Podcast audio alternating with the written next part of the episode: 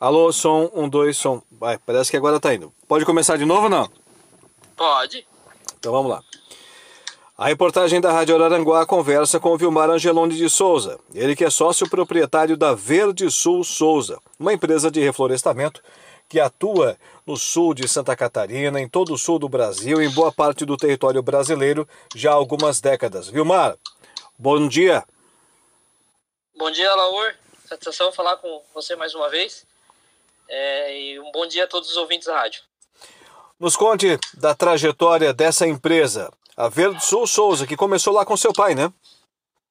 Isso mesmo. Iniciamos um pouco antes da, dos anos 90, de 1990, né? É, oficialmente a empresa abriu as portas em 91.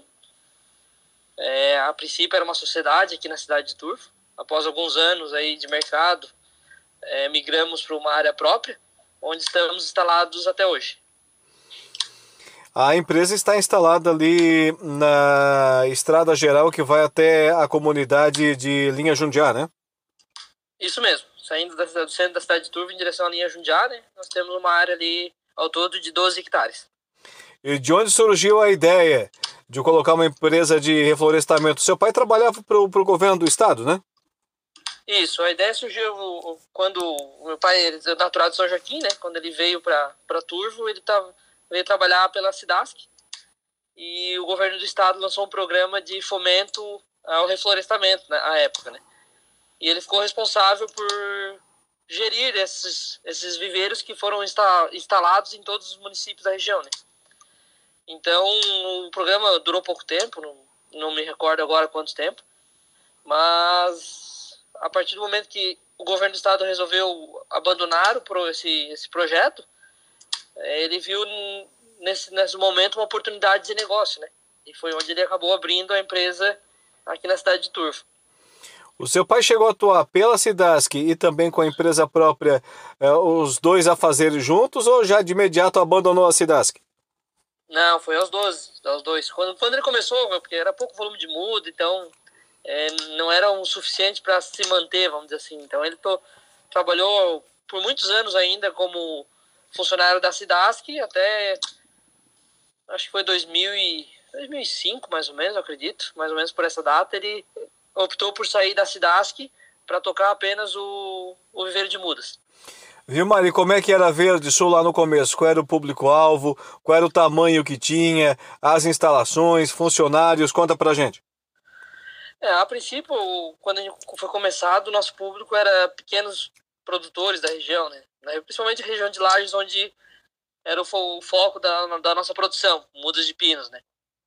É, a produção era na época o que tinha de mais tecnológico para produzir o possível, que era o laminado, né? Então hoje já é muito ultrapassado, mas a, a época era o que tinha de melhor né, no mercado.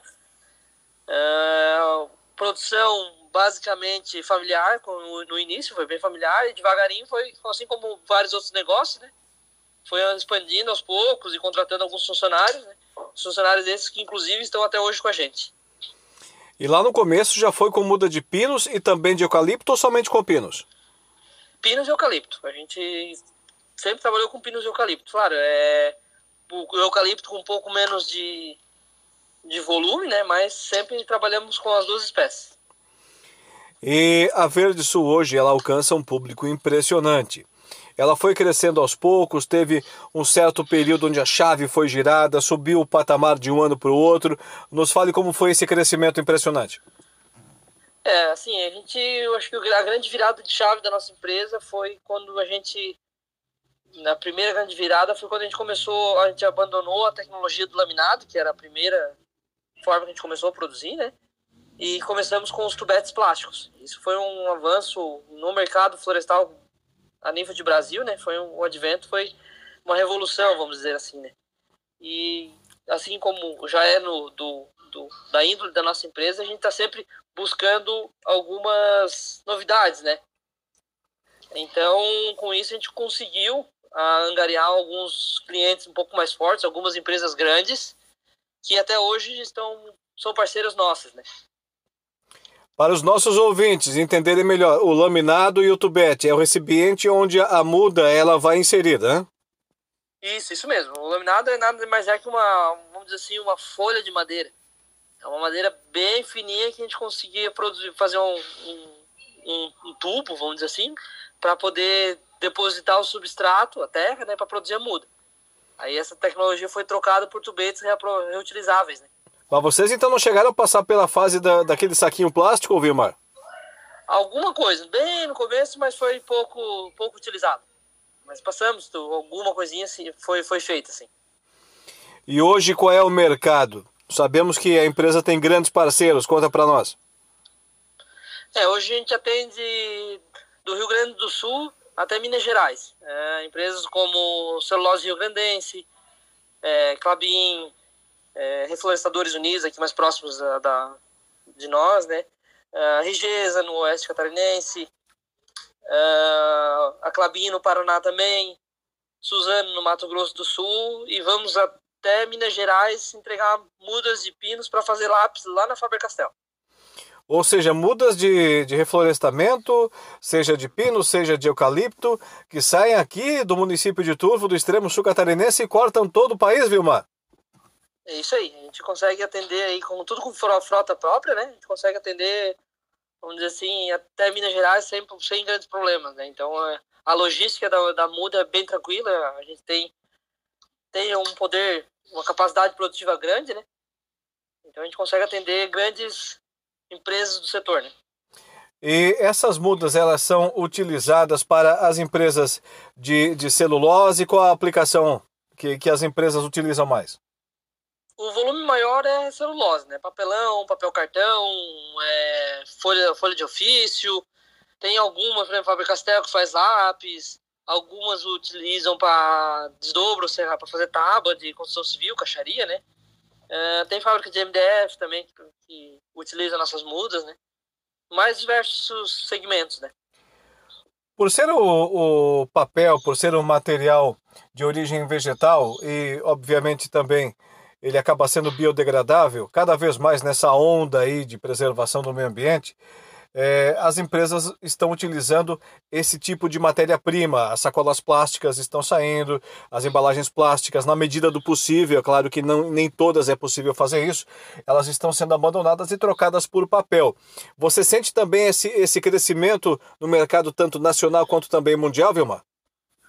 É, isso é bem, bem nítido na, no consumo de, de mudas nos últimos anos. Né? A gente vê uma uma clara, um claro aumento na, na demanda por, por plantios florestais, justamente para atender essa demanda, essa agenda ESG que o pessoal fala muito, né? principalmente na questão ambiental.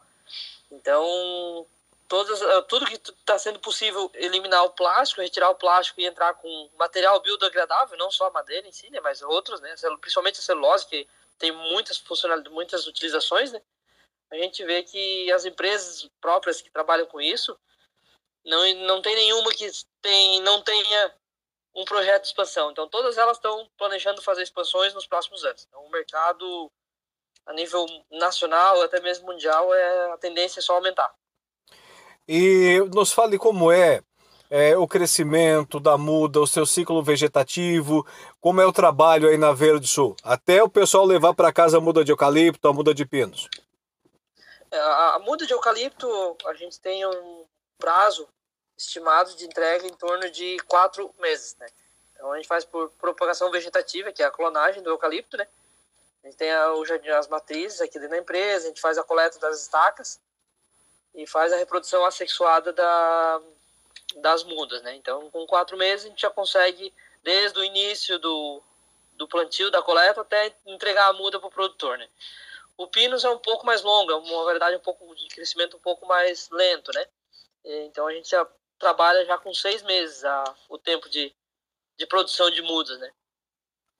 Eu me recordo que quando o seu pai, o grande Chico, que hoje está residindo lá em São Joaquim, desfrutando da, da, das belezas da Serra Catarinense, começou a falar do clone aqui na nossa região, foi uma novidade, mas hoje em dia já é uma realidade tanto quanto que consolidada, né, Vilma? Sim, sim. É, o clone ele veio para uniformizar o, os plantios florestais, né? Então ele te dá uma, uma produtividade um pouco maior em torno, um pouco não, relativamente maior, né, em torno de 25% a 30%, só que ele te exige uma condição de solo, um preparo, um, um cuidado um pouco maior, né? Então, para quem tem esse realmente interesse em produzir madeira com qualidade, que na região está em falta, até vale frisar isso, porque tem bastante florestamento na região, mas são poucos que são feitos com qualidade. E quem tem um, hoje uma madeira bem conduzida, uma floresta bem conduzida, tem um valor de venda diferenciado. Né? Antes, é, essa muda era feita pela semente, né? Isso, era feito por semente. Era o material seminal, que a gente chama, né? Então tinha as coletas, as árvores matrizes, coletava, tal, trazia a semente para dentro da empresa e fazia a produção de mudas, né? Então tem uma variação genética muito grande. E o clone a gente elimina um pouco essa variação genética, né? Certo, correto. E você nos fala dessa questão do mercado que está percebendo a falta de, de florestas aqui na nossa região. Tá na hora do pessoal começar a plantar de novo o eucalipto pinos, ou Vilmar? É, assim, é, é, o, o mercado da madeira do eucalipto aqui na nossa região, a gente pode ver por quando a gente passa em toda a região na BR-101. Então, a quantidade de tratamento de madeira que a gente tem hoje na, na região. Por mais que Antigamente se usava muita madeira para estufa de fumo, para caldeira de aviário. É, embora esses, esses usos tenham diminuído, a, os tratamentos de madeira, as usinas de tratamento de madeira, elas estão com uma demanda muito grande para cobrir pomar de maçã, parreiral de uva e, e frutos na região serrana. Né? É, há uma tendência também de começar a já está sendo utilizada, né, só que em menor quantidade, a maravalha do eucalipto para e do pinos também, né, dos florestais, para a cama de aviário. Então isso isso é uma tendência normal, vamos dizer assim, que a gente vai vai ter com o tempo vai começar a aumentar o volume né, de, de uso dessa madeira para esses fins, né? E também, é, outro dia, nós recebemos informações e passamos por um reflorestamento com esse tipo de aproveitamento, o pessoal já utilizando também a resina do pinus. Também é um mercado interessante, ô Vilmar? É um mercado interessante. Nos últimos dois anos, ele deu uma queda, né? mas a, a princípio a, a resinagem do pinus é muito interessante para ter um valor agregado. Né? Então, estavam se falando em torno de 3 a 5 reais o quilo de resina. Isso é, é um valor bem considerável, né? Claro, é, são, na nossa região aqui não, não tem muitos plantios para fazer resinagem. Uh, mas a região serrana aqui tem alguma coisa, é, o, o, sul do Rio Grande do Sul tem bastante, né? Paraná tem bastante resinagem, São Paulo e a terebentina que eles chamam, né? Então é tem um produto muito muito procurado pela indústria química também. E nos fale do crescimento da Verde Sul. Eu sei que você já está hoje com um espaço considerável. Quais são os planos aí para os próximos meses, para os próximos anos? É, a Verde Sul, no último ano, a gente entrou num ciclo de transformação, vamos dizer assim, de, na, no processo produtivo interno, né? A gente conseguiu automatizar alguns processos, é, implantar novos meios de produção. Estamos é, finalizando um, um contrato para fazer uma expansão, abrir uma segunda unidade na região. Então a tendência é a gente já conseguir aumentar nossa para os próximos anos, aumentar em torno de 20 a 30% nossa produção de mudas anuais. Dá para contar para a gente onde é esse novo local, a nova empresa? A princípio, ao que tudo indica, a gente vai fazer no município de Timbé do Sul. Timbé do Sul, ali na propriedade da, da empresa, ali às margens da futura BR-285, né, Vilma? Isso, isso mesmo. Na comunidade Nova Vicência, nós temos uma área ali de 3 hectares. A princípio, a, a ideia é montar ali a empresa. Você aí na Verde Sul, como todas as empresas aqui na nossa região e no país, claro, também não tenho dúvida nenhuma que em boa parte do mundo enfrentou um problema seríssimo que foi a questão da falta de mão de obra. Mas com criatividade e tecnologia, você está superando isso, né?